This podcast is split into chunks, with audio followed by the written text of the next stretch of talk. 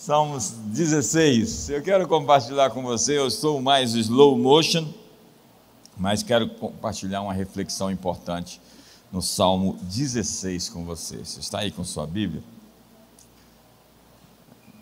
Olha, eu quero pedir para você, no próximo culto, traga a Bíblia. É tão importante ter uma Bíblia.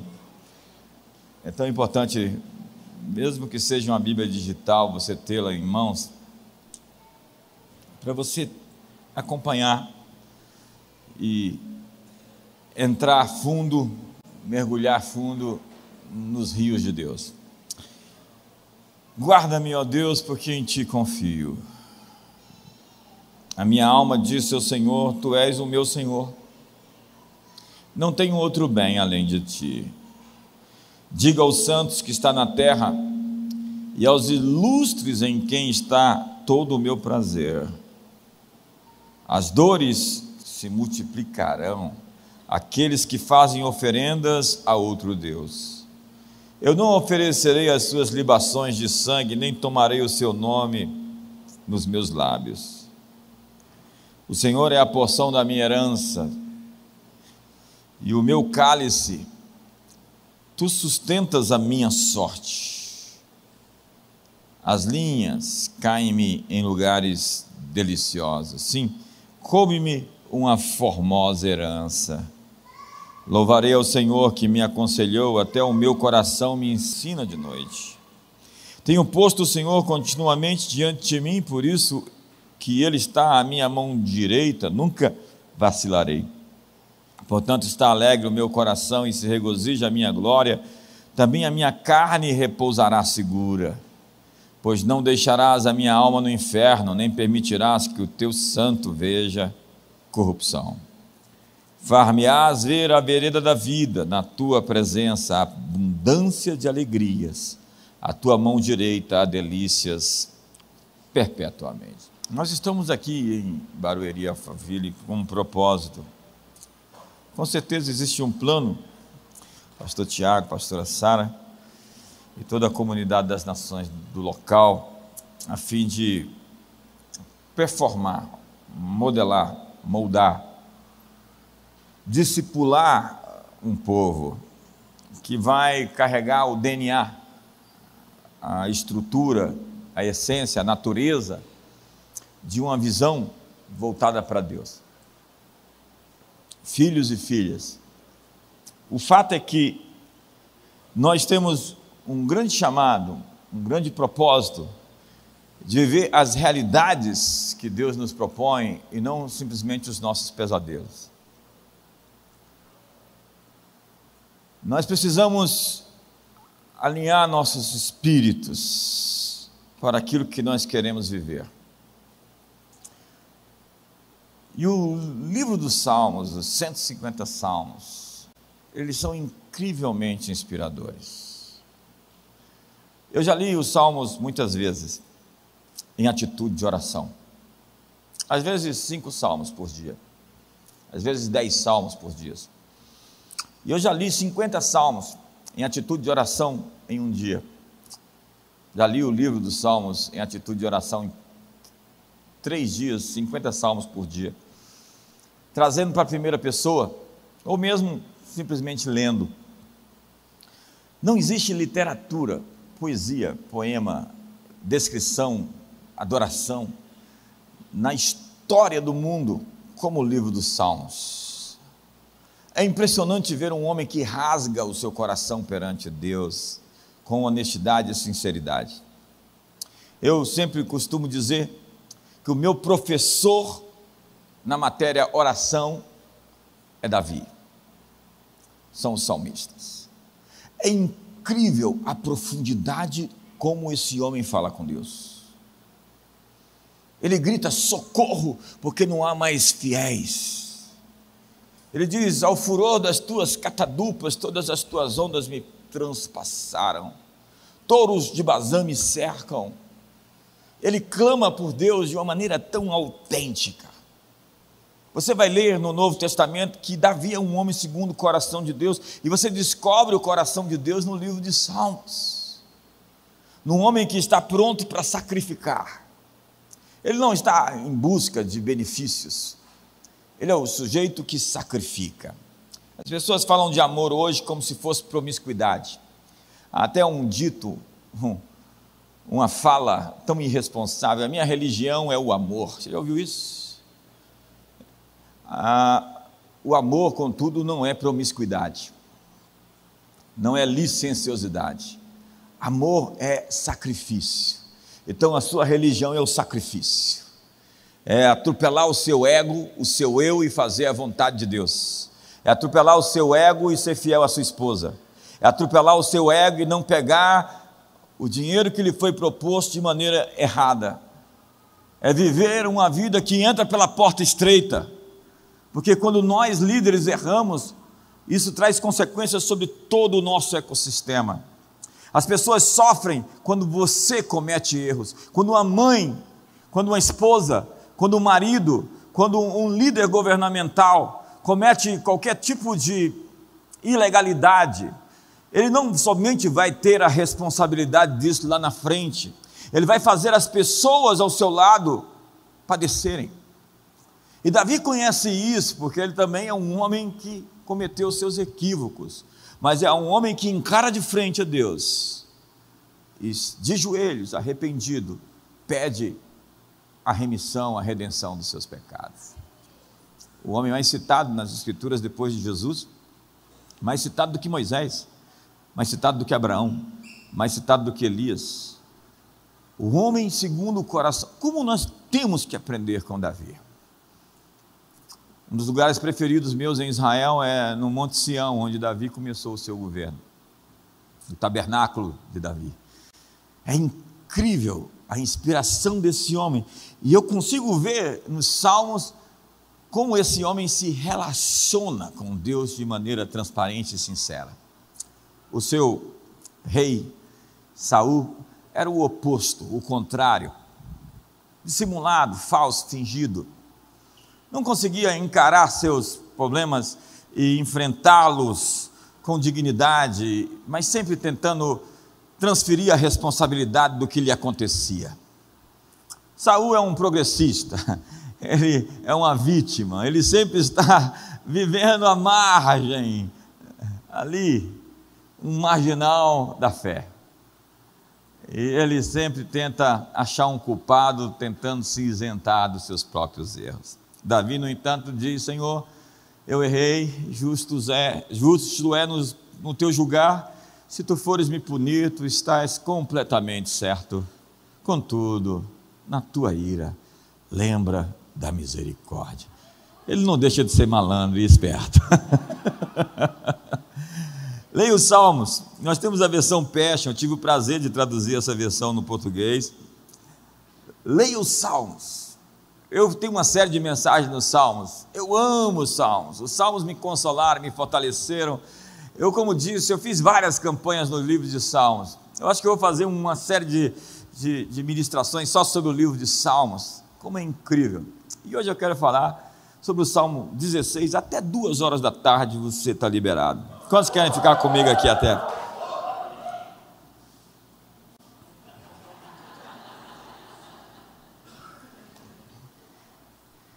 Nós temos aqui alguém à busca, em, à procura de um esconderijo, um lugar seguro, um lugar para se esconder, para se proteger. Hoje as pessoas gastam tanto dinheiro com segurança, né? com proteção, com seguros de vida. E ele começa dizendo: Guarda-me, ó Deus, porque em ti confio. Sabe, ele está buscando segurança, é o Salmo 91, né? Aquele que habita no esconderijo do Altíssimo, a sombra do Senhor onipotente descansará. Aquele que habita do esconderijo do Altíssimo, a sombra do Senhor onipotente descansará. Direi do Senhor,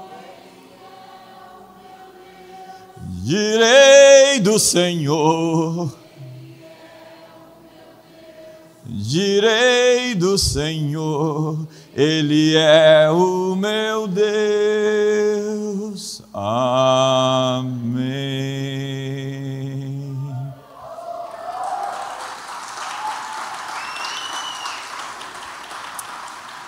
Às vezes a atmosfera estava pesada e existiam elementos extras presentes no ambiente. E essa canção foi por muitas vezes a maneira de limpar os céus. A minha filha Chara e eu ficávamos cantando num apartamento lá no setor sudoeste em Brasília. E os vizinhos não gostavam muito da maneira que a gente cantava ou gostavam.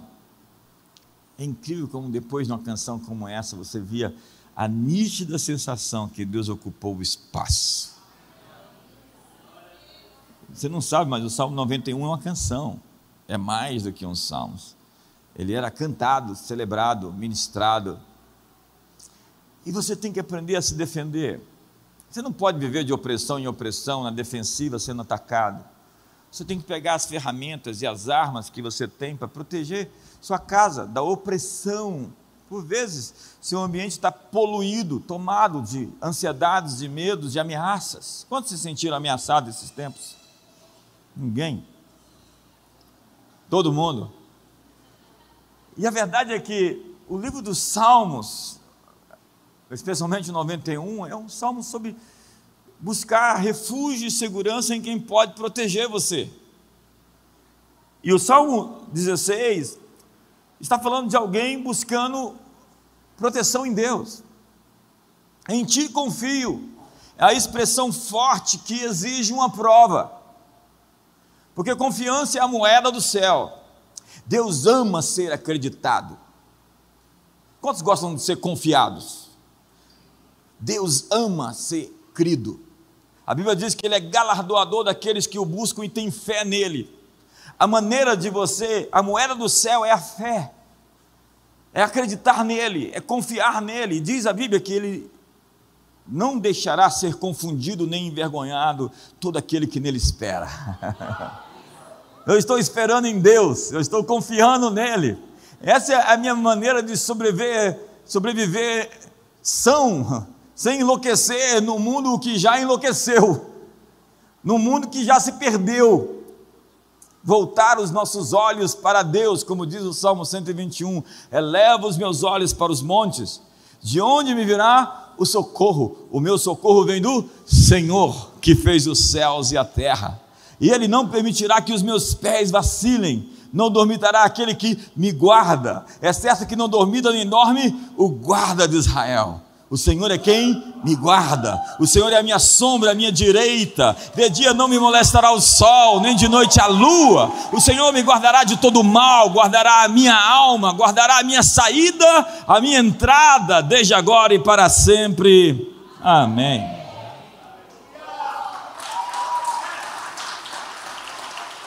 Guarda-me, ó Deus, porque em ti confio, mas confiança exige prova, e às vezes tudo que a gente vive é a prova se a gente confia em Deus de fato. Quando o teste vem, ele pode nos promover para um degrau além, ou pode nos fazer retroceder, ou simplesmente ficar onde estamos. É o momento de quebrar o ciclo. Quando digo que confio nele, ele passa então a ser a minha riqueza. É, o verso 2. A minha alma disse ao Senhor: se pudesse projetar aqui seria ótimo. Tu és o meu Senhor, não tenho outro bem além de ti. Que declaração é essa? Que despojamento, que descolamento, que capacidade de se derramar, de se desconjuntar, de se desfazer. Davi, esse sujeito, a um coração quebrantado e contrito, tu não desprezarás Tu habitas no alto e sublime trono, mas habitas com contrito e quebrantado de coração. Se nós queremos convidar Deus para estar no nosso meio, nós precisamos ter a atitude de gente humilde de verdade, e não da falsa humildade que é puro orgulho. O ambiente de quebrantamento, de compunção, de humildade, convida Deus para se manifestar. É assim que Deus se sente. Deus não se sente à vontade no meio dos orgulhosos e dos arrogantes. Porque isso é a marca da queda, é a marca do querubim caído, é a marca de Lúcifer, o mais conhecido como Satanás. Só uma pessoa absolutamente poderosa pode dizer: não possuo bem nenhum, não tenho outro bem além de ti. É ainda mais radical essa afirmação em se tratando de quem disse isso, era um rei, um rei muito rico, muito próspero, mas que sabia que tudo que ele havia conquistado não tinha como mérito próprio, a sua força estava em Deus, a sua capacidade estava em Deus, a sua riqueza era de Deus. Essa é a força do desapego. Trata-se da mais rica pobreza. O pouco com Deus é muito e o muito sem Deus é nada. Provérbios capítulo 22 diz: Mais vale o bom nome do que as muitas riquezas, e o ser estimado é melhor do que a prata e o ouro. O amor ao dinheiro, diz Paulo a Timóteo, é a raiz de todos os males. O salmista escancaradamente diz: Não possuo bem nenhum. Jesus disse em Mateus 6: Se você quiser que eu saiba Onde está o seu coração? Mostre-me onde você gasta o seu dinheiro. É mais ou menos o que Jesus está falando. Onde você gasta o seu dinheiro é onde está o seu coração. Quantos ricos hoje vivem na pobreza? E eu não estou fazendo uma apologia à miséria, por favor. Quem me conhece sabe que eu não acredito que a pobreza tem nada a ver com nobreza. Eu estou dizendo a você que há muita gente que, como jovem rico, foi pedido para entregar a sua riqueza para Deus, porque ele era controlado por ela. Nenhum outro momento na Bíblia Jesus fala para alguém dar tudo para os pobres. Mas aquele rapaz o abordou e disse: Bom mestre, Jesus já dá um fora nele. Por que me chamas de bom? Bom é Deus. Por que, que Jesus não foi macio, suave, amigável com ele, na tratativa. Se você for ver a inteligência emocional de Jesus com cada pessoa, é particular. Deus trata com você customizado. De acordo com você, como você está, no seu estágio, no seu ponto, onde você conseguiu chegar. O jovem rico chega para Jesus e já leva um fora. Jesus é bom? Ele é mais que bom. Bom, mestre, mas o tom não era agradável. Vestido no seu terno Armani, no seu carro conversível do último tipo, o jovem rico veio tirar onda com o bom mestre. Jesus disse, e ele pergunta: O que faço para ter a vida eterna? E Jesus disse: Guarda os mandamentos. E aí, mais uma vez, ele se mostra, ele começa a citar a Bíblia para a Bíblia encarnada na frente dele. Ele começa a fazer sermão para o sermão encarnado ele começa a citar as escrituras para a escritura que foi manifesta, o verbo se fez carne. Depois dele citar bastante Bíblia para Jesus, Jesus fala: tá bom, você é muito legal, vende tudo que você tem, dá para os pobres e me segue. Ele, ah, não dá, eu tenho muita coisa. E ele termina, Jesus dizendo naquela história: todo aquele que entrega bens, casas, família, relacionamentos, qualquer coisa, receberá nessa vida cem vezes mais e no porvir a vida eterna. É assim que ele conclui o texto. E eu fico imaginando quanto que o jovem rico perdeu. Dá um sorriso para o seu irmão agora, está meio tenso, falar de dinheiro é uma coisa tensa, né? Tem gente que já segura o bolso. Havia um homem lá em Lucas 12, Jesus conta a sua história. Ele era muito rico. E ele disse: Os meus celeiros estão cheios. Então o que farei? Eu vou construir novos celeiros maiores e vou derrubar esses velhos. Então diz que um vigia, um vigia, um vigia é um anjo especial de juízo, de julgamento. Disse: Esta noite, louco, essa noite pedirão a tua alma, e o que tu tens preparado, para quem será? Sabe, eu estou em Brasília e tenho acesso a muitas pessoas influentes do âmbito político e também econômico. Pela graça de Deus, eu tenho acessado muitas pessoas que podem fazer a diferença no mundo. Dias atrás eu estava com uma pessoa muito rica, muito, muito rica. Uma das pessoas mais ricas do Brasil. E eu perguntei para ele quais são os seus planos. Ele, como assim? Quais são os seus projetos para mudar o mundo? Quais são os seus projetos para usar a sua riqueza? Como você pode ajudar as pessoas? Quais são os movimentos sociais que você vai criar para impactar o mundo? E ele me respondeu: Eu não tenho projeto nenhum. Eu engoli em seco, deu vontade de falar outras coisas, mas eu remontei minha estratégia e estou orando por ele. Nervosamente.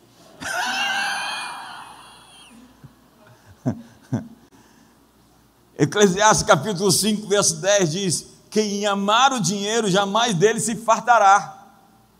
E quem amar a abundância nunca se fartará da renda. Também isso é vaidade, porque riqueza sem propósito constrói bezerros de ouro. Eles construíram bezerros de ouro com o ouro que tiraram do Egito. Dinheiro tem que ter projeto, propósito, plano.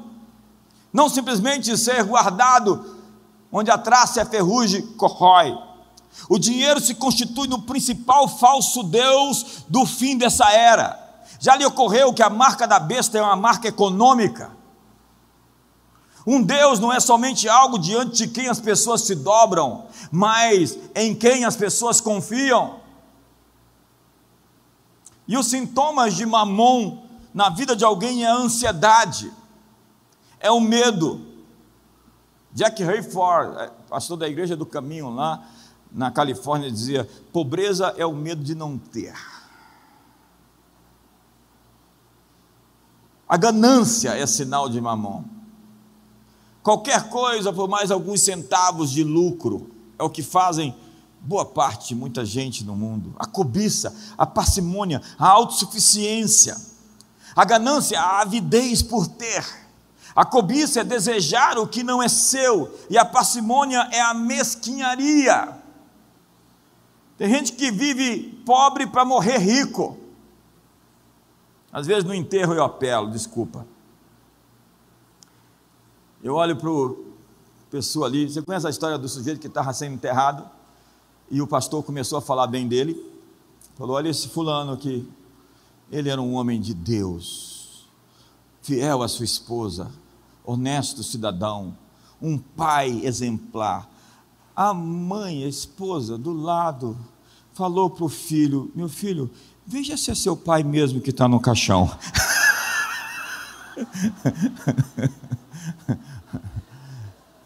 Eu já olho para o. Eu falo, é, é, é, fulano de tal, aqui, ó, está dizendo a última palavra para você e para mim.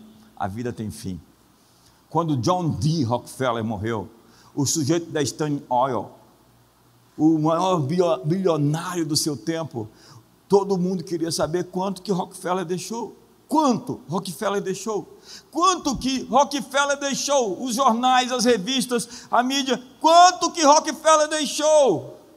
Então o contador de Rockefeller respondeu a pergunta.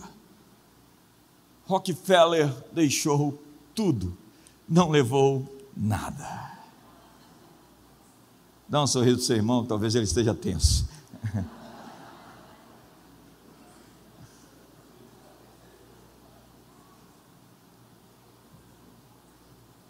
Que prova eu tenho que confio nele? Em segundo lugar, ainda bem que passou essa parte, né? Vem mais um agora.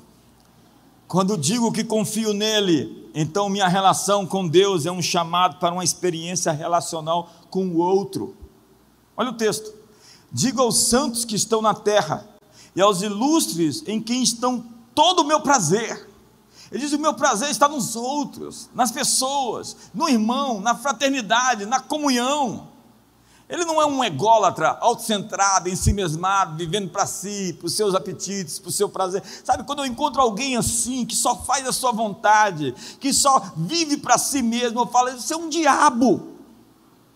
O diabo é isso, Lúcifer é autocentrado, ele diz: subirei acima das estrelas e lá estabelecerei o meu trono. Lúcifer só consegue ver a si mesmo.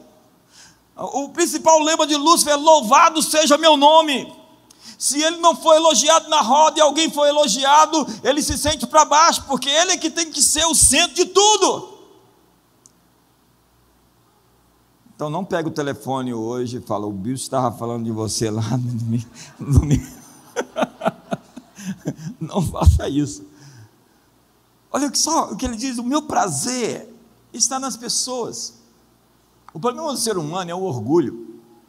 E o orgulho é que nem mau hálito. Você acha que não tem, mas quem está perto, bem perto de você, sabe. E é muito difícil ser humilde quando você é perfeito. Nós não entendemos. Aqui tem delay.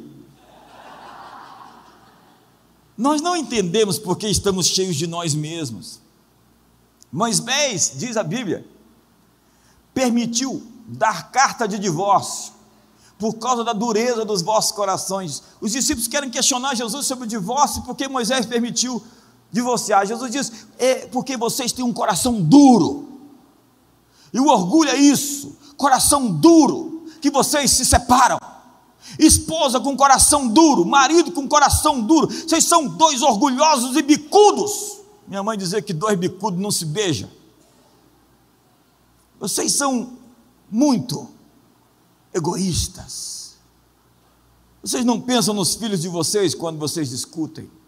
Num ambiente de instabilidade que você cria ao seu redor, quando você fala em separação e em divórcio. Você não é capacidade de pensar além de si mesmo. Jesus disse: você tem um coração muito duro e por isso você se divorcia. Se você tem relacionamentos que são cortados, terminam fácil, é porque você tem muito orgulho no coração. Uma pessoa verdadeiramente humilde aprendeu a se relacionar com as outras pessoas e construir histórias de longo prazo, amizades de longo prazo, casamento de longo prazo, até que a morte os separe. Se você me chamar para fazer o seu coração, o seu, a sua, o seu casamento, eu vou fazer aquela oração, que é um pacto, é uma aliança, até que a morte os separe. Então, se você se separar, você sabe o que vai acontecer.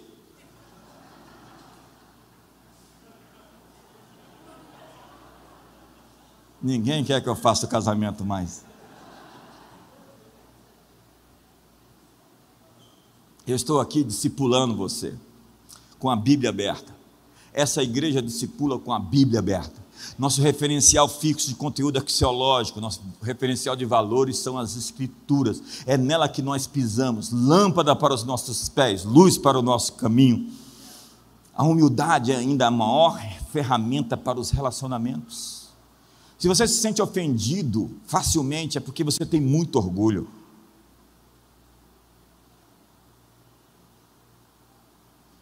Eu ouvi seu pensamento, eu queria não ter vindo aqui hoje de manhã. Vivemos num mundo onde as pessoas não conseguem enxergar além de si mesmas. É a pós-modernidade, é o zeitgeist, o espírito do tempo.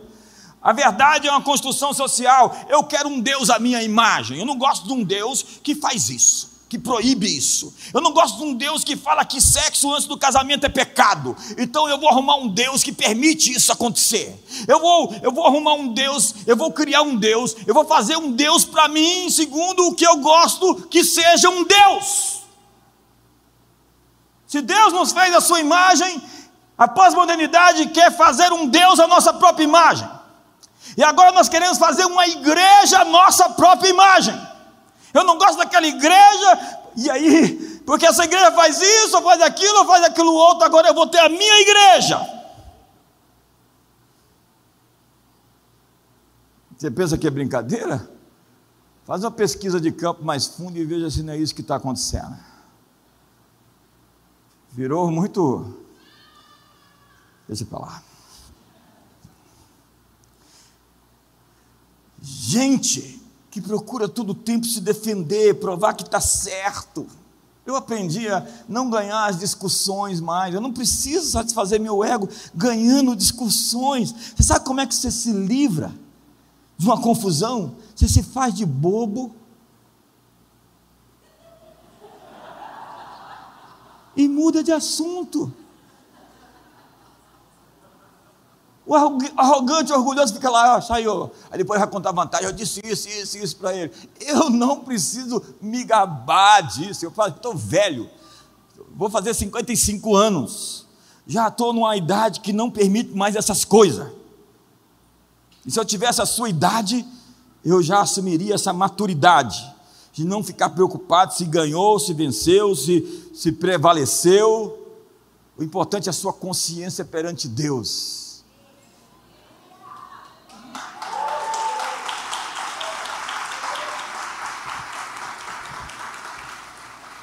Nós vivemos em um tempo de individualismo e narcisismo.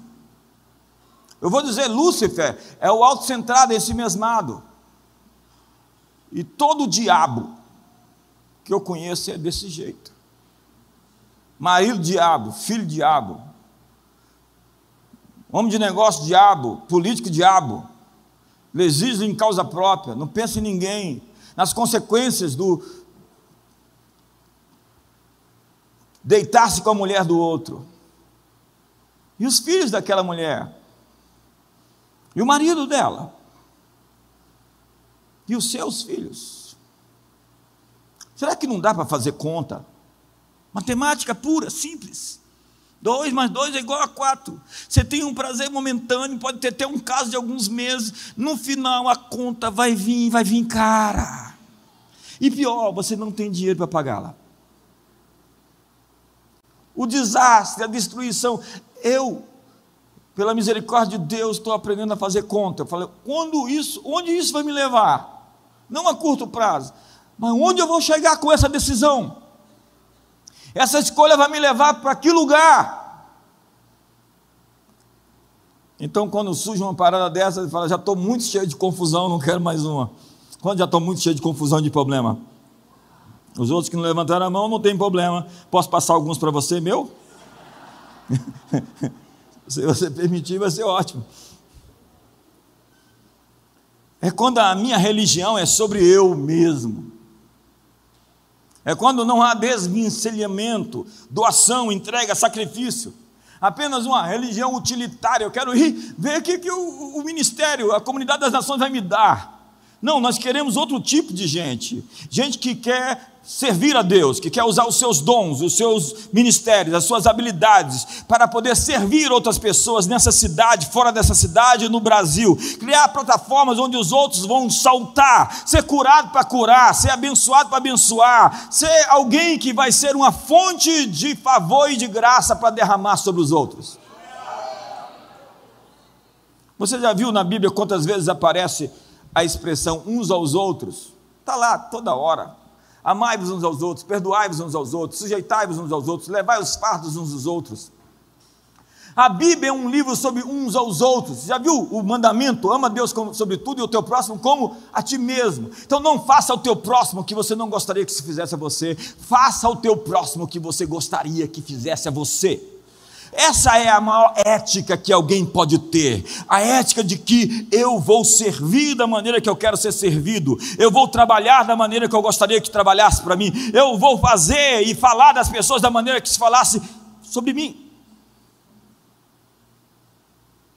Então, há pessoas que fizeram a religião da minha patota, do meu clube exclusivo, dos meus cúmplices. João diz: Como eu posso dizer que amo a Deus que não vejo, se não amo o próximo a quem vejo? Quando eu digo, em ti confio, guarda-me, ó Deus, uma das implicações é quanto aos santos que há na terra, tenho neles o meu prazer.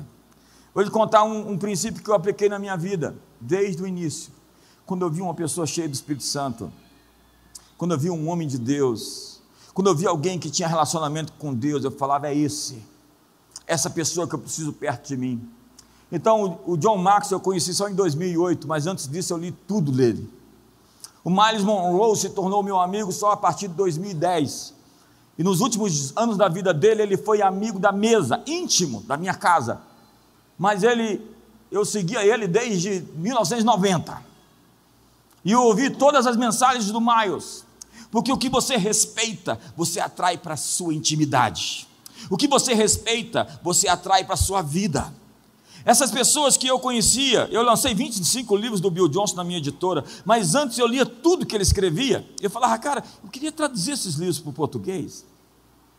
E hoje eu sou o maior distribuidor dos livros dele no Brasil, e agora no próximo mês de outubro ele vai estar lá em Brasília de novo com a gente.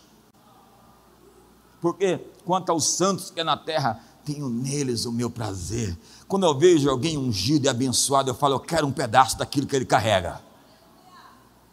A propósito, eu quero saber tudo que ele sabe em menos tempo que ele aprendeu. Então eu faço aquele mergulho, aquela imersão. Sim, eu cantava aquela canção do Azaf Borba. Sim, eu quero estar entre aqueles que te amam, entre aqueles que entregam tudo em tuas mãos. Sim, eu quero estar entre aqueles que proclamam teu governo sobre todas as nações. Eu acho que eu vou cantar agora. Sim, eu quero estar entre aqueles que te amam, entre aqueles que entregam tudo em tuas mãos. Gente, é incrível você estar no meio dessa gente que ama Deus, que é comprometida com Deus, que olha além do seu umbigo, que tem os olhos para ver o outro, porque tem gente que só vê a si mesmo. Não, mas eu, eu não preciso tocar o teclado. Já está na hora de terminar? Você está com fome, moço?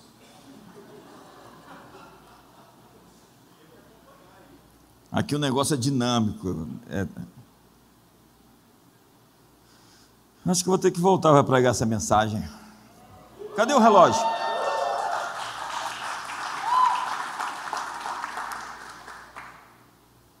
A gente que pensa poder crescer sem dividir, sem compartilhar, sem comungar, sem se integrar, sem se imiscuir, sem se inserir. Mas crescimento sempre acontece através. Pode ficar aí, a gente gostou de ver você aí. Cara, eu queria ter um cabelo desse aí, viu?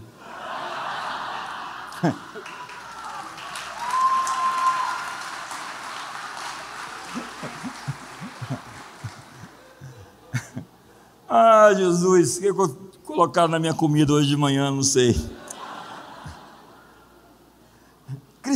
Crescimento acontece de lixa, sabe? Casamento é isso. Amizade é como ferro com ferro se afia, assim um amigo é o seu melhor amigo. Nós estamos nessa jornada aí, eu posso, eu posso falar, eu tenho relacionamentos de longuíssimo prazo. Sou casado com a mesma mulher há 27 anos. E se você não aprender a rir das mulheres, você vai enlouquecer. Elas são muito engraçadas. Lá em casa eu tenho três. Aí eu falei que eu tenho três mulheres, que é a Chara, Disse e Caris. E aí alguém saiu dizendo: oh, o bispo tem três mulheres. E não disse o resto. É um satanás.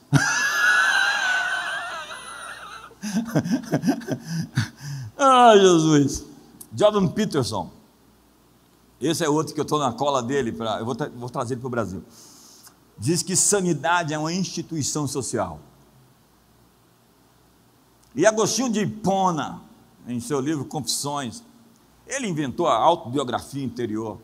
Você sabe de alguém maduro quando ele consegue falar sobre si mesmo?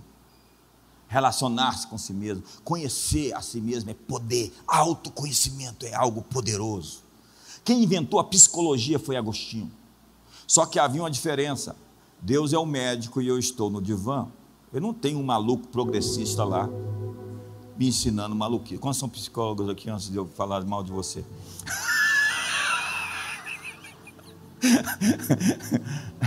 eu estudei psicologia também, eu sei como você pensa. Deus no divã. Deus contribuindo para minha para o meu crescimento.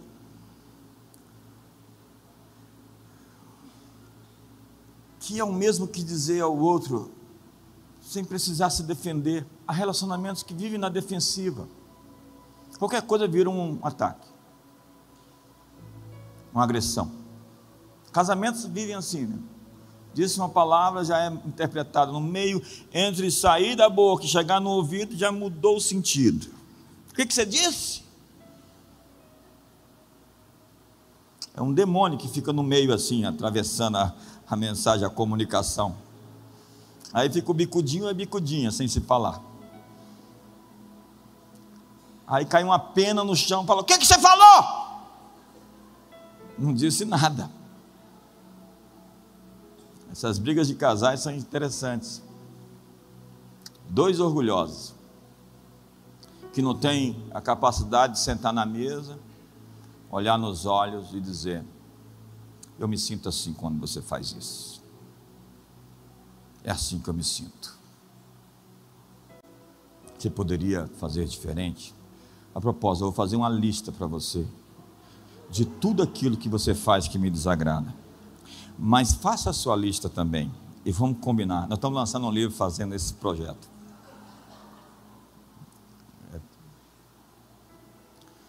Eu, Cláudio Duarte e outros.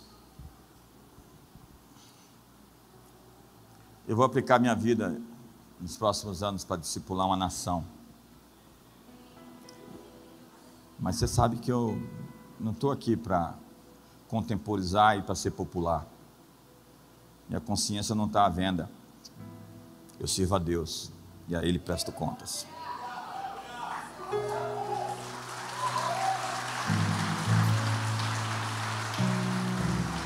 Tempos atrás eu fiquei sozinho na minha casa. Minha esposa viajou com as meninas e eu fiquei sozinho.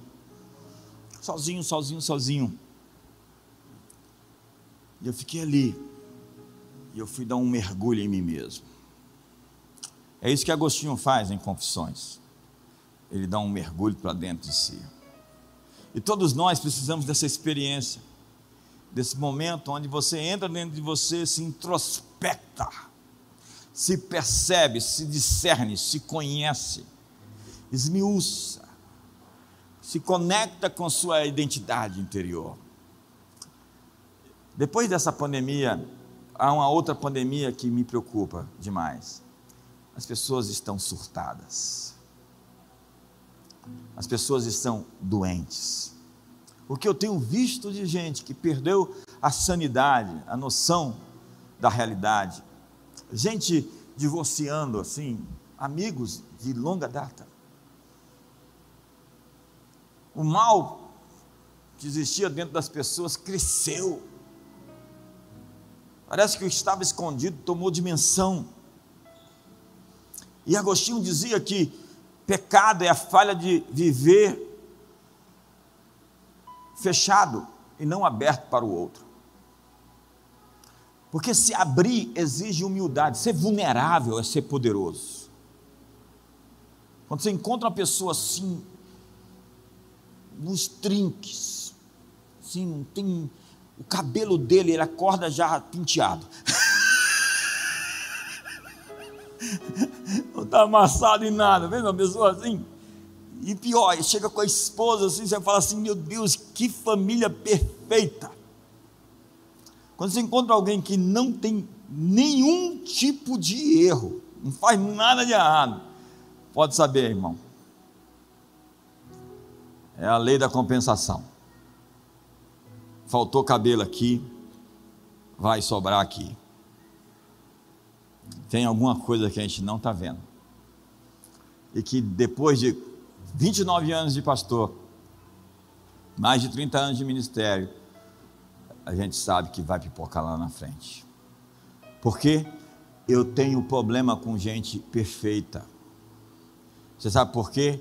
Gente perfeita não existe. Dá um sorriso para você, irmão. A Benny Brown escreveu um livro chamado coragem para ser imperfeito. Você tem que ter coragem para ser vulnerável, para se expor. Uma das coisas que o, o rebanho Brasília gosta é quando a gente fala alguma coisa errada. Quando eu caí de moto, que eu não tinha carteira de moto, Fui um contraventor, quase fui preso. O pessoal fazia assim: ah, eu sabia. Aqui ninguém quer ser super-herói, que nem o irmão ali com a camisa do Superman. Não, não. Brincadeira, irmão. O mergulho interior não é encontrar sua identidade, mas reconhecer sua miséria, sua dependência da graça, da graça que chega pelo próximo. Assim você se abre de verdade para uma experiência relacional. A experiência que temos hoje é só de autoafirmação. Eu duvido você pegar uma foto feia sua e colocar no Instagram hoje à tarde.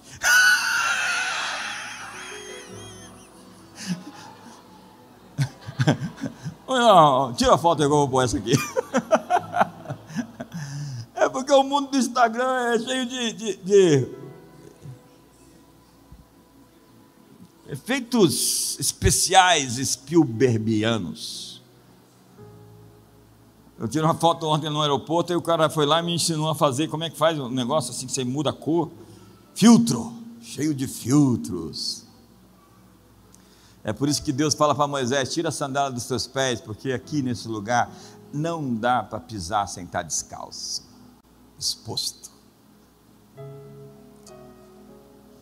Amanhã, quando você acordar, senhorita, tira a foto do jeito que você acorda e posta. Ainda manda para o pessoal: olha, estou disponível para casar com um homem que me aceite como eu sou, do jeito que eu acordo e que me ame dessa forma.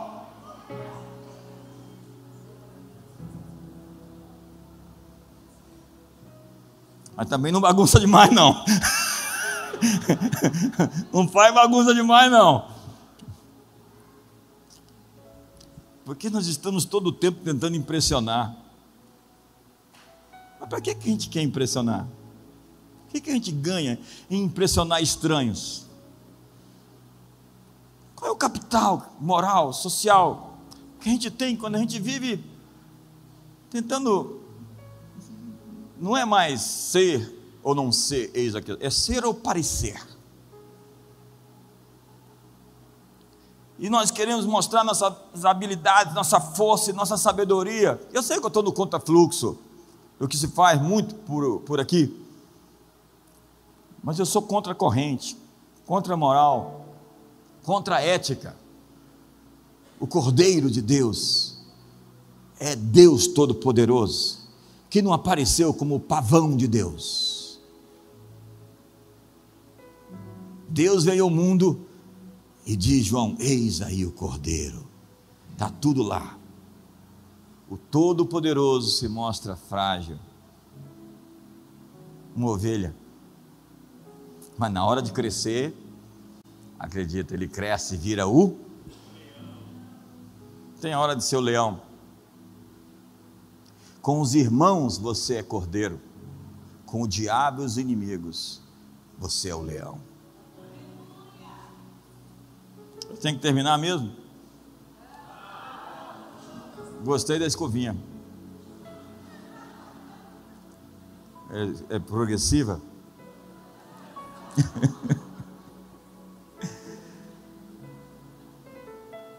É, eu tinha tanto para pregar aqui, irmão. Eu não estou nem na metade da mensagem, ó. Você já viu hoje os, os livros? Eu me perdi de mim. O incrível é que gente assim que busca a felicidade a todo custo acaba sendo mais infeliz que todos. Porque viver para si é viver a derrota do narcisismo. O eu interior é um abismo e tem gente se afundando em si mesmo, morrendo. Ah, Jesus, é tanta mensagem aqui hoje. E eu vou deixar na sensação de que eu não terminei. É um princípio do Charles Finney termine a reunião quando todo mundo está esperando mais. Não esgote o tema, porque eles vão querer voltar na próxima vez. Fique de pé.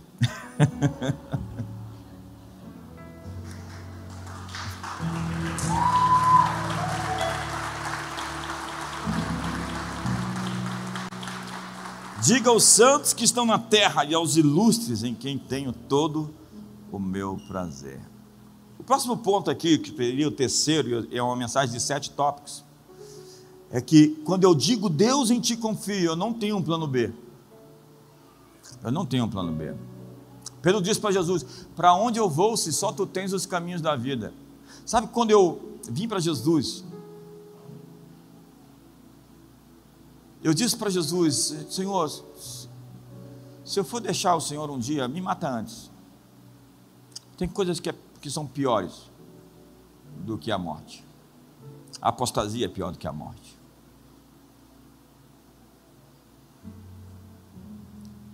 O escândalo e a vergonha para Deus, por sua causa, não por conta de mentiras e de calúnias, é pior do que a morte. Nós temos que abandonar o plano B. Não tem plano para divórcio. Tem que chegar para os seus filhos e falar: papai e mamãe vão ficar juntos e pronto. É isso que a gente decidiu. E acabou. Haja o que houver, venha o que vier, é o que nós vamos fazer. Eu vou casar e vou vencer. Amém, solteiros? Tem gente empolgada aí para casar.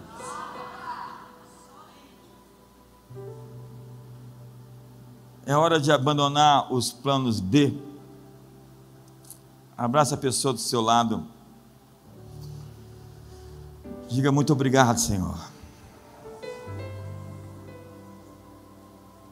O que nós vamos fazer agora? Nós vamos abençoar ao outro do seu lado como quiséssemos ser abençoados. Nós vamos fazer algo a alguém como quisesse que se fizesse a nós. Nós vamos amar como gostaríamos de ser amados.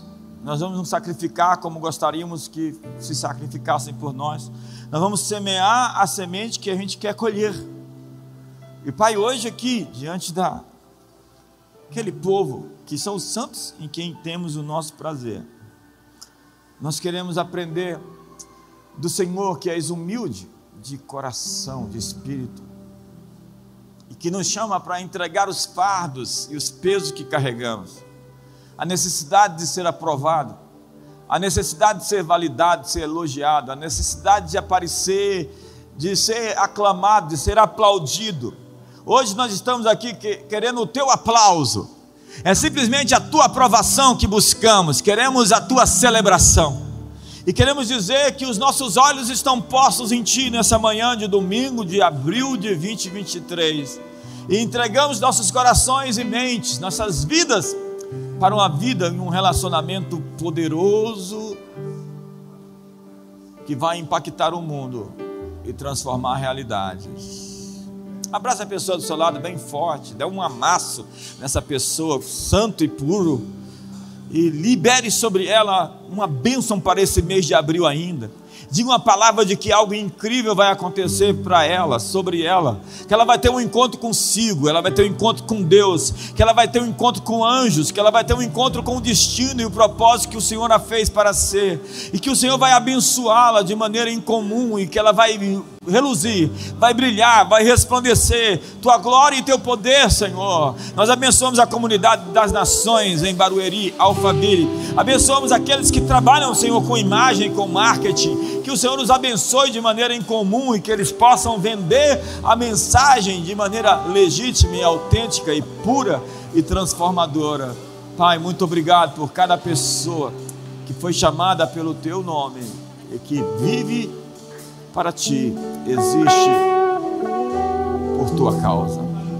Pai, muito obrigado por essa manhã, onde nós estamos entrando, mergulhando para dentro de nós, para conferir se tudo está certo, ok?